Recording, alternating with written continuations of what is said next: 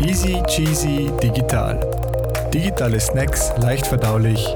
Der Podcast für Unternehmerinnen und Unternehmer.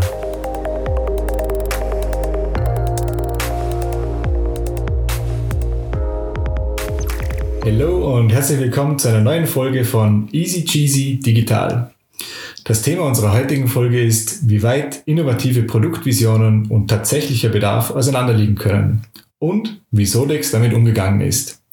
Mein heutiger Gast ist Ralf Pfefferkorn, Geschäftsführer von Sodex. Hallo, vielen Dank für die Einladung.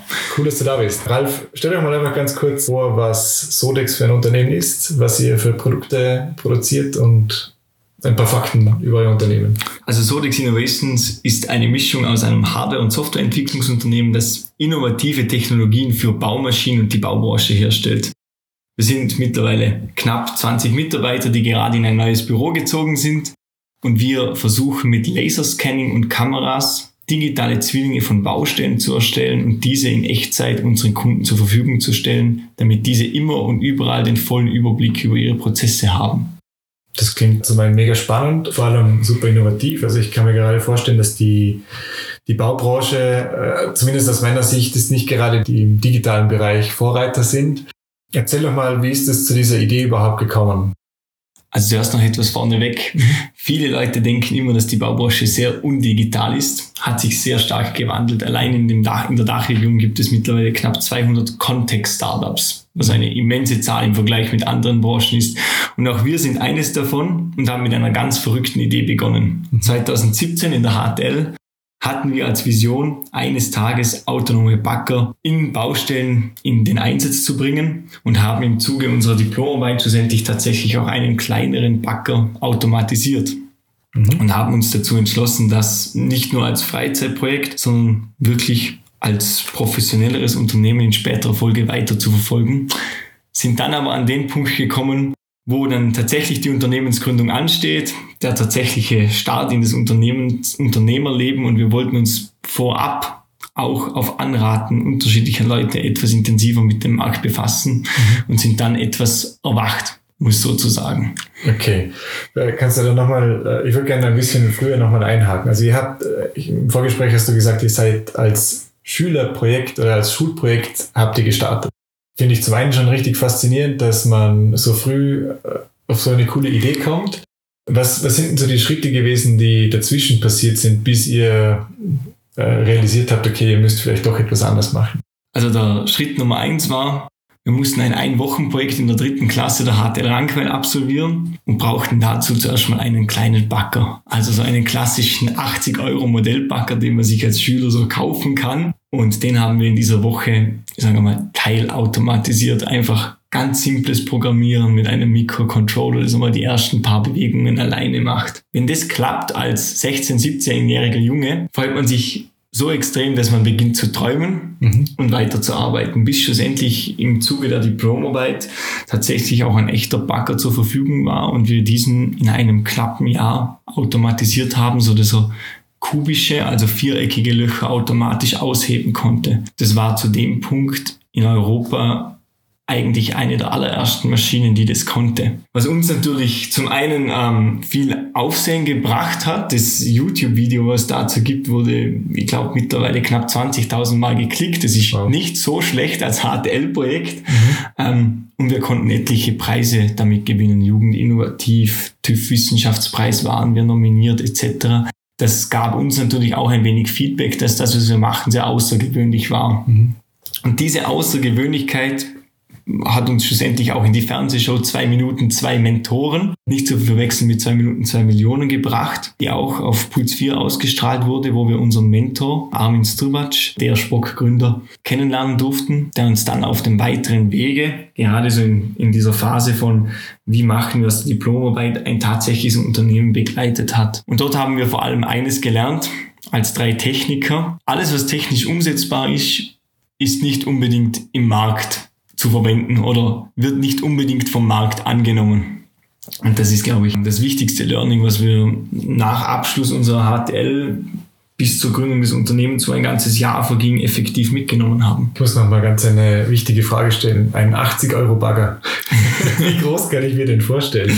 so 60 Zentimeter lang, 20 Zentimeter breit und 40 Zentimeter hoch. Und den kann man steuern über einen Controller oder wie Normalerweise ein ferngesteuerter Backer, wie man in Sandkasten findet. Ja. Und wir haben einfach alles rausgerissen aus dem Backer und mit einem ja, klassischen Arduino, wie ihn jeder softwarebegeisterter Junge zu Hause hat, umgebaut. Richtig. Cool. Äh, auch inspirierend, das zu sehen, oder wie man quasi äh, ein kleines Problem hat und dafür eine Lösung findet. Richtig. Okay, gut. Also dann seid ihr quasi mit zwei Minuten, zwei Mentoren, habt ihr den passenden Partner gefunden, der in dem Fall nicht die Techniksicht oder Technikbrille aufhatte, sondern die Marktsicht oder eine Business-Sicht darauf hatte. Was hat sich danach für euch geändert? Also richtig, das, das war der entscheidende Punkt am Ende des Tages, dass wir wahrscheinlich links ein Unternehmen gegründet hätten auf Basis unserer Vision, ohne zu wissen, ob das das tatsächlich am Markt angenommen wird. Und unser Mentor hat uns an dem Punkt einfach mitgebracht, dass wir den Markt wirklich analysieren müssen. Wir haben in dem Jahr von der Matura bis zur Unternehmensgründung uns damit befasst, mit knapp 400 Bauunternehmen in ganz Europa eine Marktanalyse durchzuführen, wo wir zum einen ganz einfache Formulare hatten, die ausgefüllt wurden, mhm. zum anderen aber auch wirklich Meetings stattfanden, wo wir zwei, drei Stunden unter anderem einfach gesprochen haben mit den Leuten aus der Branche und verstanden haben, wie ihre Prozesse funktionieren. Wir sind ja Elektroniker und technische Informatiker. Wir kommen nicht mal aus dem Bau, also kennen diese Prozesse nicht. Und diese Phase war für uns sehr, zum einen sehr wichtig zu verstehen,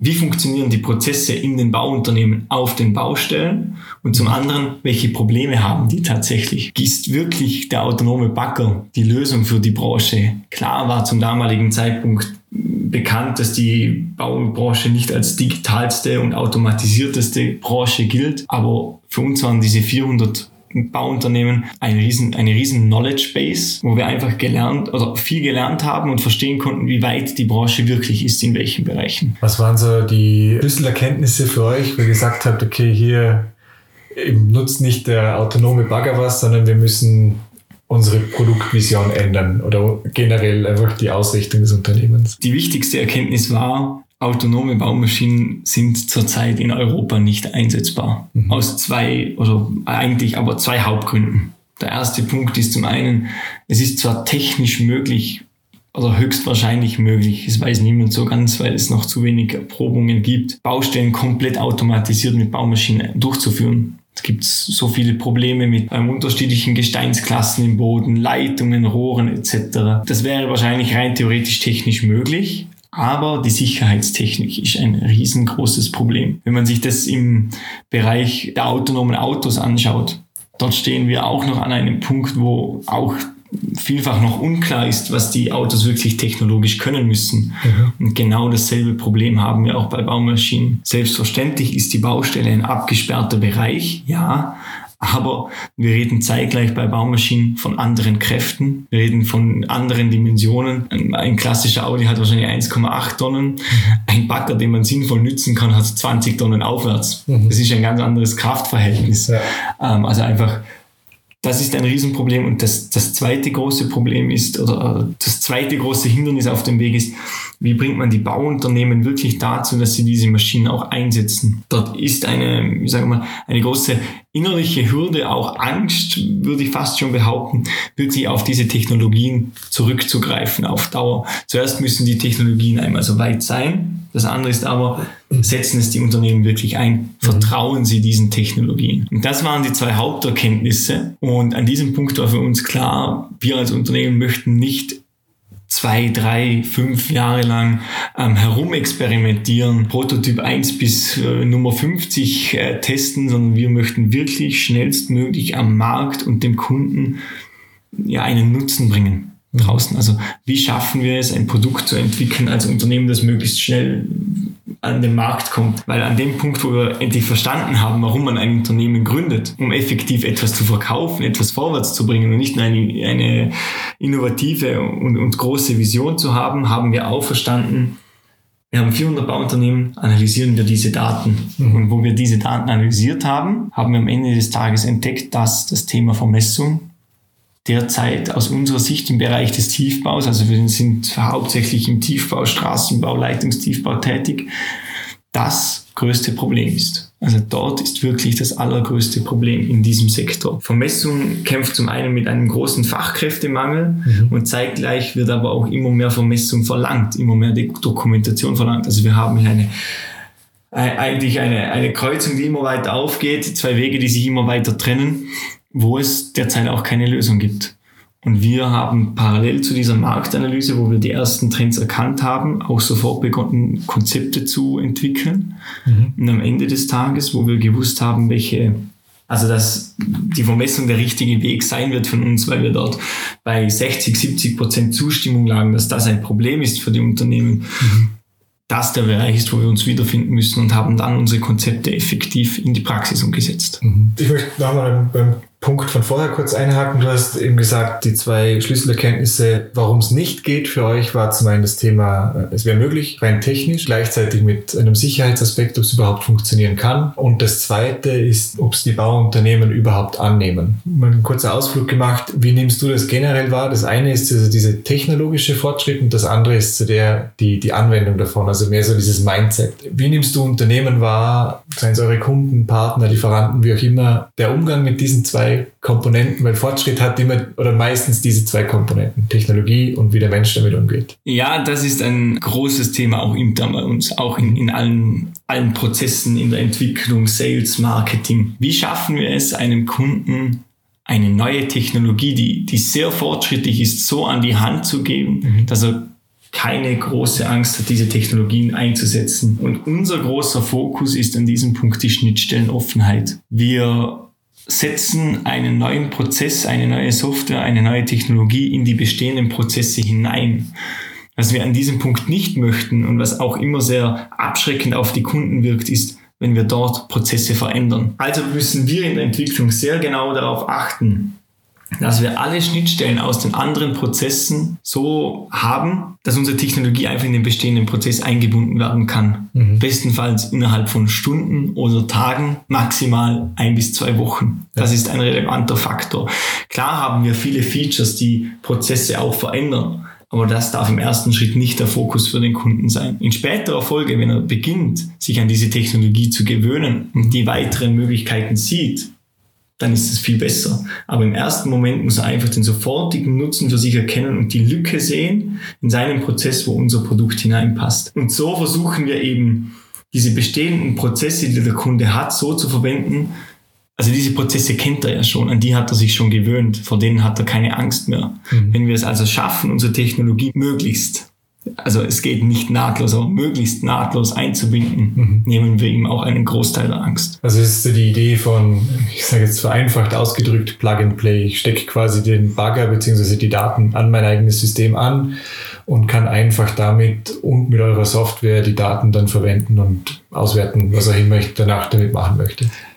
Genau, das ist der eine Punkt, aber da kommen bei unserem System noch etliche Komponenten hinzu. Mhm. Und eines der größten Komponenten ist der Maschinenführer. Der, wo draußen auf der Maschine sitzt und die Maschine bedient. Auch ein Punkt, den wir am Anfang gar nicht so wahrgenommen haben in der Entwicklung und erst bei den ersten Verkäufen dann aufgefallen ist, wenn diese Person zu viel Zeit braucht, unser System zu bedienen, ist das System nicht gewollt, weil die Baumaschine, auf der das System montiert ist, effektiv nicht mehr für das genutzt wird, für was sie genutzt werden soll. Nämlich in unserem Fall backern, Material herumschieben etc. Ich habe gestern ein, ein, sehr, oder halt äh, ja, diese Woche ein, ein sehr gutes ähm, Kompliment für unsere Software bekommen, dass ein Backer war, der in zwei Jahren in ähm, Pension geht, tatsächlich gesagt hat, auch er würde das die nächsten zwei Jahre nutzen, weil es so einfach ist. Und dieser Punkt ist natürlich auch für uns sehr positiv positiv. Der Maschinenführer nutzt zwar die Daten unseres Systems nicht, mhm. aber wenn der Maschinenführer die, unser System nicht einschaltet oder aktiviert, dann haben wir keine Daten. Und darum müssen wir sehr genau darauf achten, welche Leute überall ähm, in Kontakt kommen mit unserem System und dass es wirklich für jede Person einfach ist. Mhm. Denn wenn wir zehn Leute in dem Prozess haben und eine Person ähm, hat einen schwierigen Prozess, der Prozess dauert länger oder ähnliches, an dem Punkt ist unser, ja, unser Produkt schon nicht mehr so attraktiv für den Endnutzer. Das ist eine Sache, die uns erst im laufenden Prozess aufgefallen ist. Gott sei Dank konnten wir auf unser, aufgrund unseres jungen Teams ähm, schon im Vorhinein eine sehr gute Benutzeroberfläche designen, die, mhm. da wir immer schon mit Handys arbeiten etc., einfach sehr intuitiv war. Mhm. Aber wir mussten es dann noch intuitiver machen. Und an irgendeinem Punkt sind wir dann auf die Baustellen rausgefahren und haben die Maschinenführer gefragt, wo soll denn der Knopf hin? Ähm, weil wir es einfach nicht wussten. Bei uns sitzt ja auch niemand den ganzen Tag in einer Maschine und muss tatsächlich arbeiten und macht das seit 30 Jahren. Also muss man den Punkt überspringen. Mhm. Und auch wenn man Webdesign gelernt hat, mhm. man muss diesen Punkt überwinden und wirklich die Person, die zwar den ganzen Tag zwei Joysticks bedient, aber am Ende auch der Bediener dieser Oberfläche ist, fragen, wie wäre es für dich am besten? Mhm. Und das war ein sehr entscheidender, auch ein entscheidender Schritt für uns, effektiv. Ja. So voll in die Feldstudie zu gehen und mal schauen, okay, äh, eben wie, wie arbeitet ein Baggerfahrer? Richtig, ein absolutes Muss für uns, mhm. bis heute. Wie ging es dann weiter? Also, oder ich, ich, ich versuche nochmal den roten Faden aufzugreifen. ihr wart dann bei, also ihr habt die Unterstützung bekommen, ihr habt die Marktstudie gemacht und irgendwie wie ging es euch damit, dass eigentlich eure Produktvision, die ihr zu Beginn hattet, dann so völlig über den Haufen geworfen war und dann eben plötzlich diese Erkenntnis kam, okay, bei, bei Vermessung, speziell im Bereich Tiefbau, gibt es eben die Lücken bei Fachkräften und Dokumentation, die wahrscheinlich dann für äh, ja, Sicherheitsaspekte oder was auch immer hergenommen wird. War das ein Moment der Freude, wo ihr gesagt habt, hey cool, jetzt können wir was machen, das äh, wirklich einen Mehrwert bringt? Oder war das eher so, oh Mann, ein Dämpfer? Es ist dazwischen. Also interessanterweise konnten wir als 19-, 20-Jährige damals dieses persönliche und Firmengründungs-, also gerade so in der Firmengründungsphase sehr gut trennen. Mhm. Persönlich war es ein Rückschlag. Mhm. Sehr lange. Ich denke, bis ein halbes Jahr nach dem Produktrelease haben wir unserem, unserer ehemaligen Vision immer noch etwas nachgetrauert. Aber als Unternehmen war es für uns der einzig richtige Weg, einfach herzugehen und zu sagen, okay, jetzt haben wir 400 Gespräche geführt. 70 mhm. Prozent oder eine Zahl, darum sieht dieses Problem, bedeutet auch für das Unternehmen, das Marktpotenzial ist automatisch da. Also bei, bei 400 Unternehmen reden wir jetzt in Europa nicht mehr unbedingt von einer Stichprobe. Ähm, es ist jetzt kein, keine Riesenzahl, aber es ist schon einmal eine, eine aussagekräftige Zahl. Und für uns als Unternehmen war klar, wir haben jetzt 400 Gespräche geführt, 70 Prozent von denen sagen, sie haben dieses Problem. Wenn wir uns jetzt auf dieses Problem fokussieren, mhm. dann werden wir als Unternehmen höchstwahrscheinlich oder mal zu einer höheren Wahrscheinlichkeit ein gutes Produkt rausbringen, als wie wenn wir einfach blindlings unserer Vision folgen. Mhm.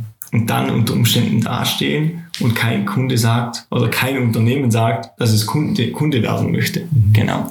Zwei, zwei Dinge fallen mir noch auf. Du hast jetzt ein paar Mal schon erwähnt, in Europa. Siehst du, dass die äh, autonomes Baggern oder also eure ursprüngliche Vision in anderen Kontinenten oder Umgebungen eher umzusetzen wäre und dass es da tatsächlich Bedarf gibt? Es ist in manchen Kontinenten definitiv einfacher, viel einfacher. Also in Amerika oder Asien? Amerika, Asien, teils Australien, in mhm. Afrika. Afrika wird eines der ersten Länder sein, die effektiv das Ganze nutzen werden, weil es dort einfach sehr viel Mining, Materialgewinnung gibt, mhm. sehr sicherheitsunkritische Gebiete, weil die irgendwo komplett entfernt liegen in, mhm.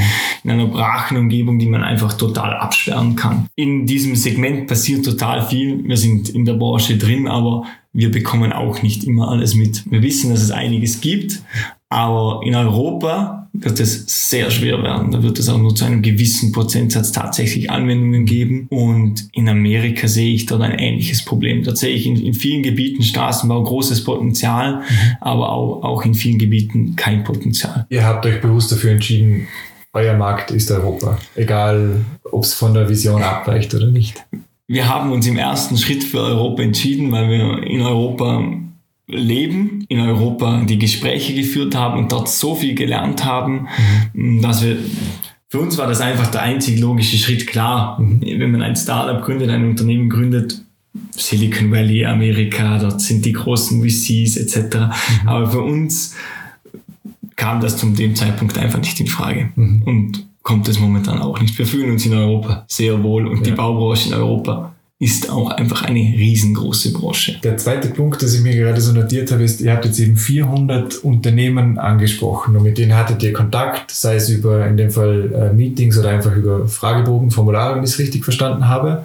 Eigentlich sind das jetzt ja eben 400 potenzielle Kunden, wenn ich es mir einfach so überlege, also als Laie gesprochen jetzt. Nützt ihr diese Kontakte jetzt auch, dass ihr sagt, hey, äh, Freunde, wir haben da was für euch, das würde euch natürlich die Arbeit erleichtern? Ja, wir nutzen sie. Ja. Es sind natürlich 400 potenzielle Kunden, auch ein Gedanke, den wir als erstes hatten. In der Praxis sind es wahrscheinlich im ersten Jahr 40 potenzielle Kunden. Mhm. Dort ist die Angst dann schon wieder sehr groß. Mhm. Und man muss irgendwie einmal die ersten paar Unternehmen finden, die es nutzen, die es gut finden. Wir haben 400 Bauunternehmen.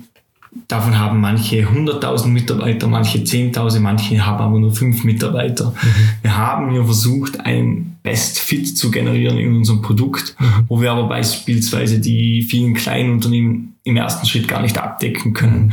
Für uns ja ein klassisches MVP, das aber marktfähig ist. Und gerade dieses Jahr, ähm, wo wir jetzt unser neues Produkt gelauncht haben, merken wir diesen Wandel, dass wir es noch besser geschafft haben, größere Bereiche abzudecken und einfach wesentlich mehr Leute auch auf uns zukommen. Mhm. Und jetzt interessiert sind am Produkt. Finde ich gut, also die, das Potenzial ist ja noch da. Und, äh, Definitiv. Ich glaube, es braucht dann im Grunde so, äh, wie es eigentlich oft so ist, die kritische Masse, oder? Die, äh, zuerst kommen die Early Adopters und so weiter. Und dann kann ich mir gut vorstellen, dass dann irgendwann auch aus einem gewissen Wettbewerbsdruck andere quasi aufspringen müssen auf modernere Technologien.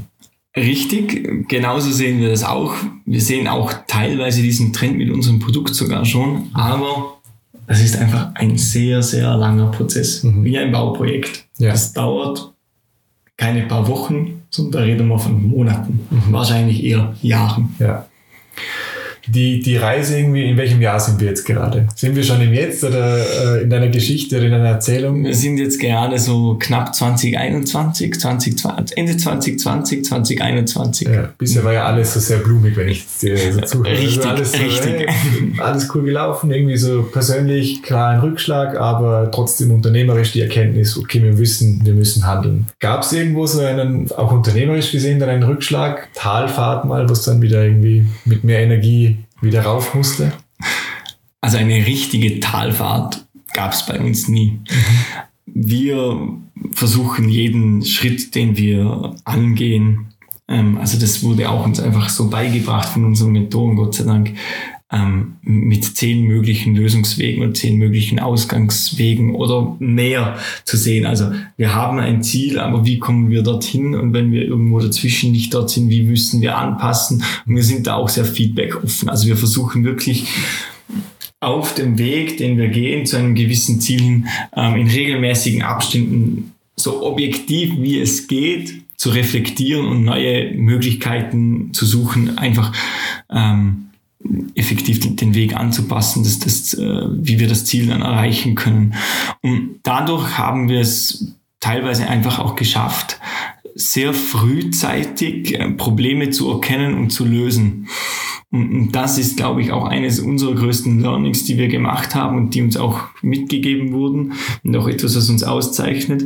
Wir sind sehr selbstkritisch mit uns. Mhm. Ähm, wir arbeiten sehr, sehr viel und hart und wenn es einen Fehler gibt, dann sitzen wir selten da und, und regen uns über den Fehler auf, sondern suchen eine schnellstmögliche Lösung und, und setzen die schnellstmöglich um.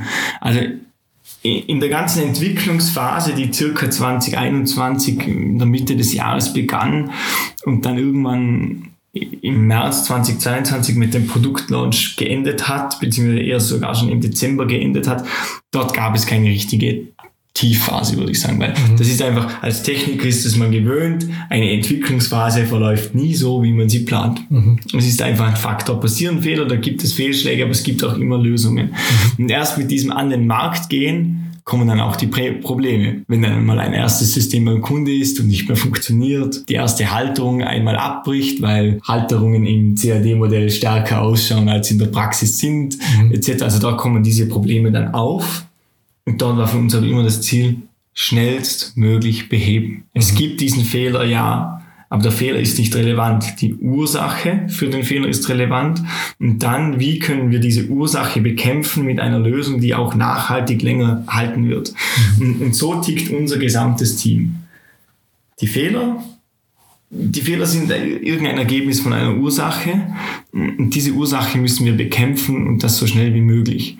Also unter unternehmerischem Aspekt sehe ich bei uns keinen Tiefschlag, mhm. aber es hat zu Beginn bei den ersten Produkten also wöchentlich, wöchentlich Tiefschläge und Fehler gegeben. Aber das Wichtigste und das, wofür uns einfach auch viele Unternehmen heute loben, wenn sie ein System für uns haben, der Support passt. Wir kämpfen hart dafür, die Fehler so schnell wie möglich zu beheben und dann im besten Fall im selben Zuge auch noch irgendein Feature für den Kunden umzusetzen, um dann einfach noch diesen Kundenwunsch zu erfüllen. Mhm. Und das ist Fokus Nummer eins. Es gibt viele Unternehmen, die immer die Features umsetzen, die sich Leute wünschen, die noch keine Kunden sind. Weil dann bekommt man diesen Deal, dann bekommt man diesen Deal.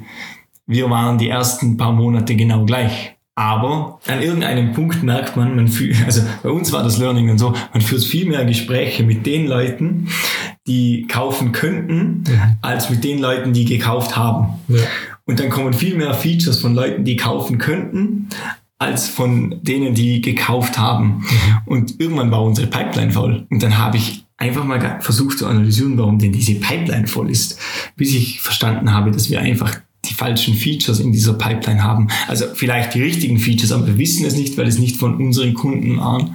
Und seit ja, kurze Zwischenfrage, damit die Zuhörer verstehen, die Pipeline ist euer Haufen an auf, Aufgaben, Aufträge. Richtig, genau. Okay. Also einfach den Tasks, Aufgaben, die wir erfüllen müssen in der Software. Mhm.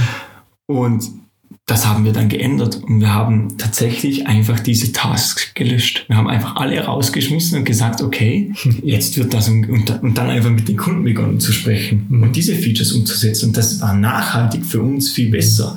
Und auch einmal einfach in einem Verkaufsgespräch, wo man versucht, etwas zu verkaufen, zu sagen, ja, wir wissen, dass wir dieses Feature nicht haben, aber wir haben keinen Kunden, der dieses Feature braucht und damit setzen wir es auch nicht um, mhm. weil es gibt zig andere Kunden, die anstehen und andere Features brauchen. Die mhm. sind einfach wichtiger. Das ist bei uns einfach ein großer Fokus und hat bei uns, glaube ich, auch einfach viele Probleme behoben, dass wir sehr gut auf das Kundenfeedback achten mhm. und wenn Fehler passieren, dann sind wir zu 100 Prozent da mhm. oder zu 120%. Prozent. Es gab Baustellen, Dort haben wir mehrere Nächte hintereinander durchprogrammiert und durchgearbeitet. Ein, damit, Baust ein Baustellen-Hackathon. Ja, genau, damit, damit Probleme behoben werden. Ja.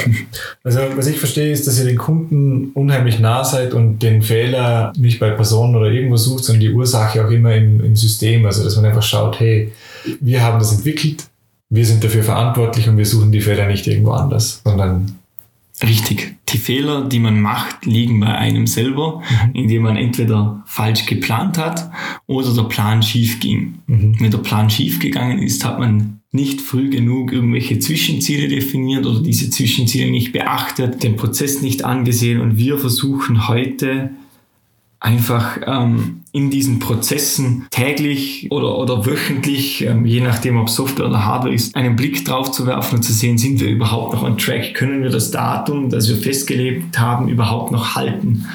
Und wenn nicht, warum nicht? Und wenn wir es nicht halten können, gibt es eine Lösung, dass hier jemand hilft, dass wir externes Wissen brauchen oder irgendetwas, um diesen Termin zu halten, unsere Ziele einzuhalten. Das ist nicht nur für die Entwicklung so, sondern auch im Sales, im Marketing, bei Eventmanagement etc. Das muss sich durch alle Prozesse durchziehen, in allen Abteilungen. Man braucht aber auch die richtigen Leute dafür. Mhm. Leute, die ihre Fehler eingestehen können mhm. und sehr, sehr selbstkritisch sind. Was ich jetzt nochmal mitnehme, ist, dass du vorher gesagt hast, eben, ihr habt zu meiner Feedback von außen gehört, von potenziellen Kunden und habt dann aber gesagt, okay, ihr übernehmt Verantwortung dafür, auch für das, was wir nicht tun.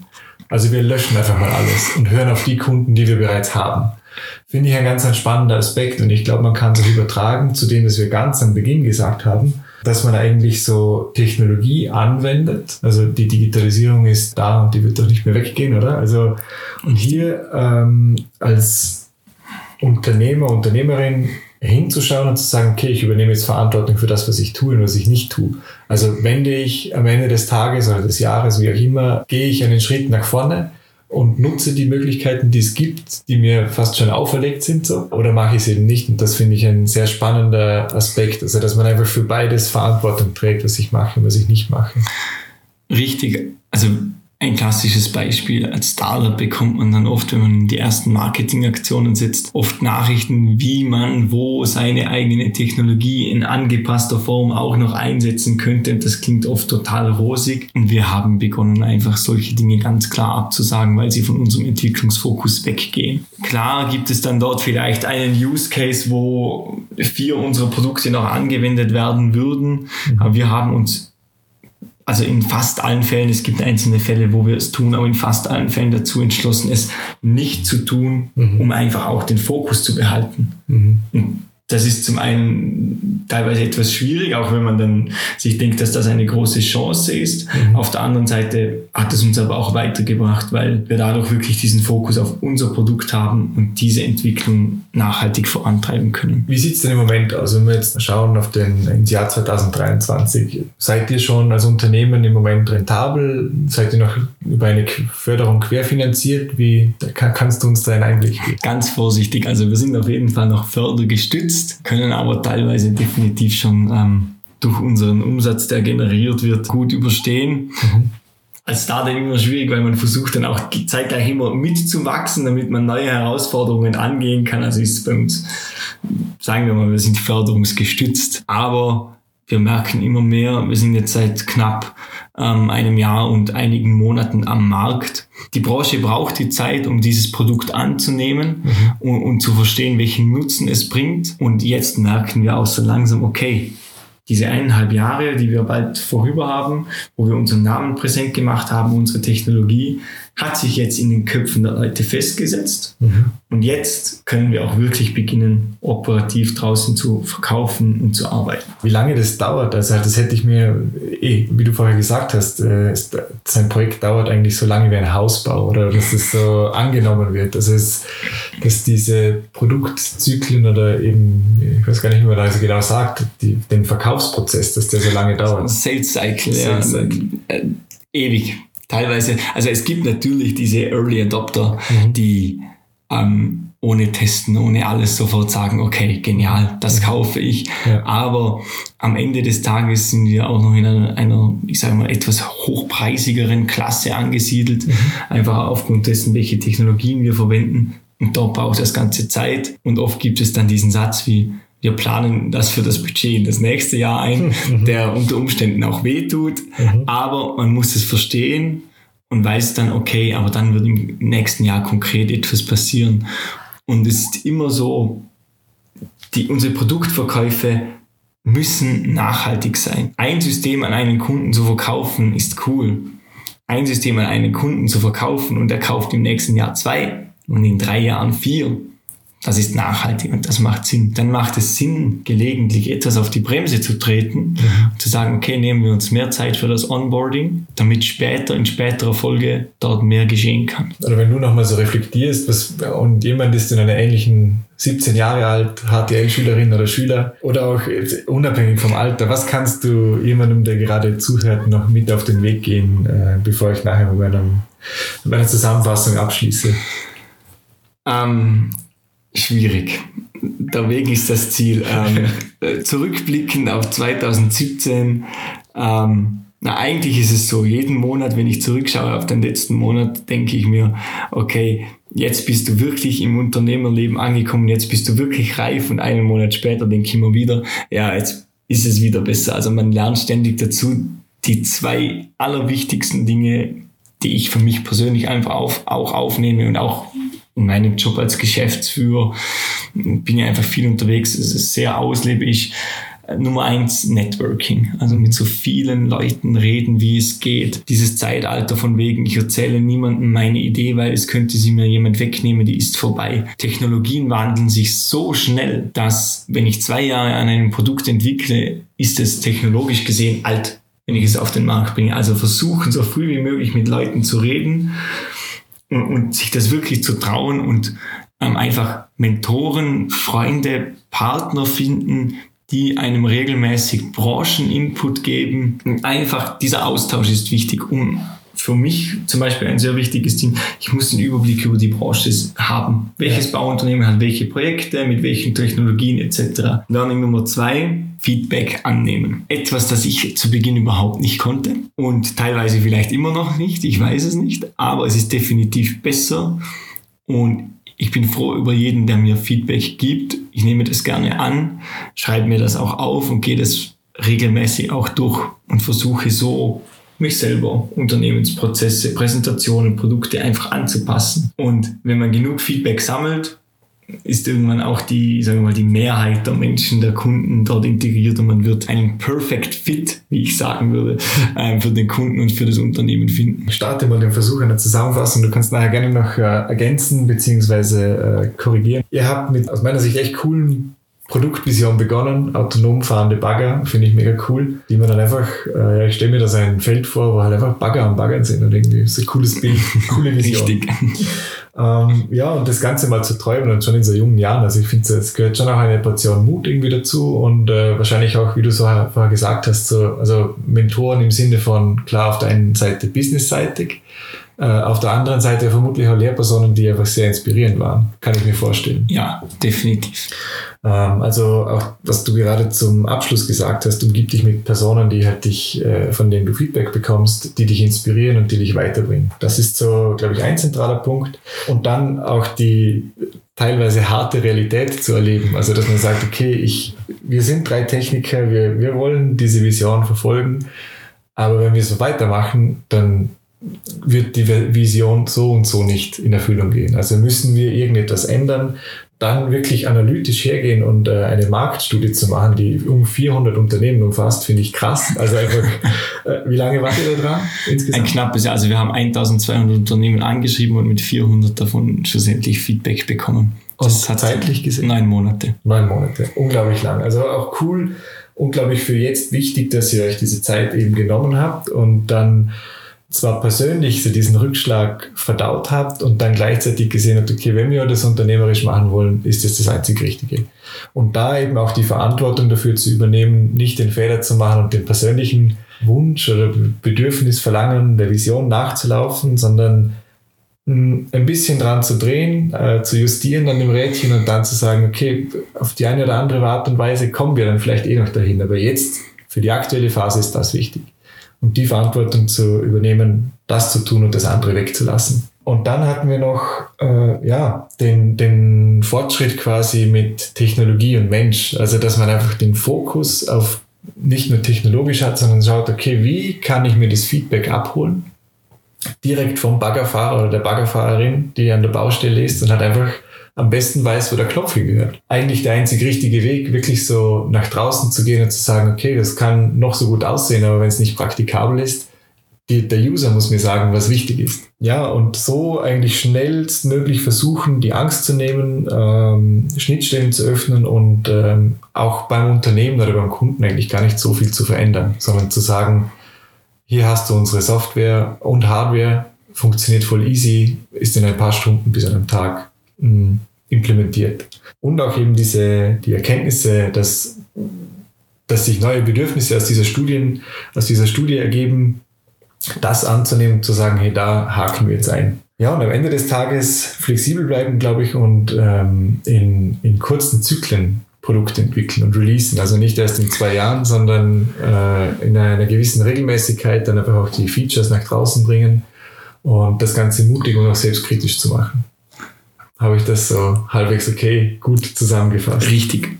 Also unser Release-Cycle bei Sodix, falls andere interessierte Softwaregründer oder angehende Gründer da sind, sind zwei Wochen. Wir releasen alle zwei Wochen mhm. die Features, damit Kunden nie warten müssen oder weniger warten müssen. Mhm.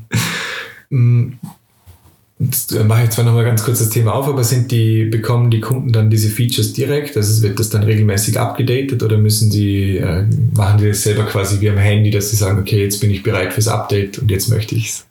Es ist cloud-based, also das nächste Mal, wenn er sich einloggt, sind alle Features schon da und meistens auch ein nettes persönliches Video, wo jemand von uns das Ganze erklärt für den Kunden, der sich das gewünscht hat. Okay, cool. Gut, hast du abschließend noch ein paar Worte zu sagen? Vielen Dank für die Einladung. Ja. Danke, bis bald. Danke.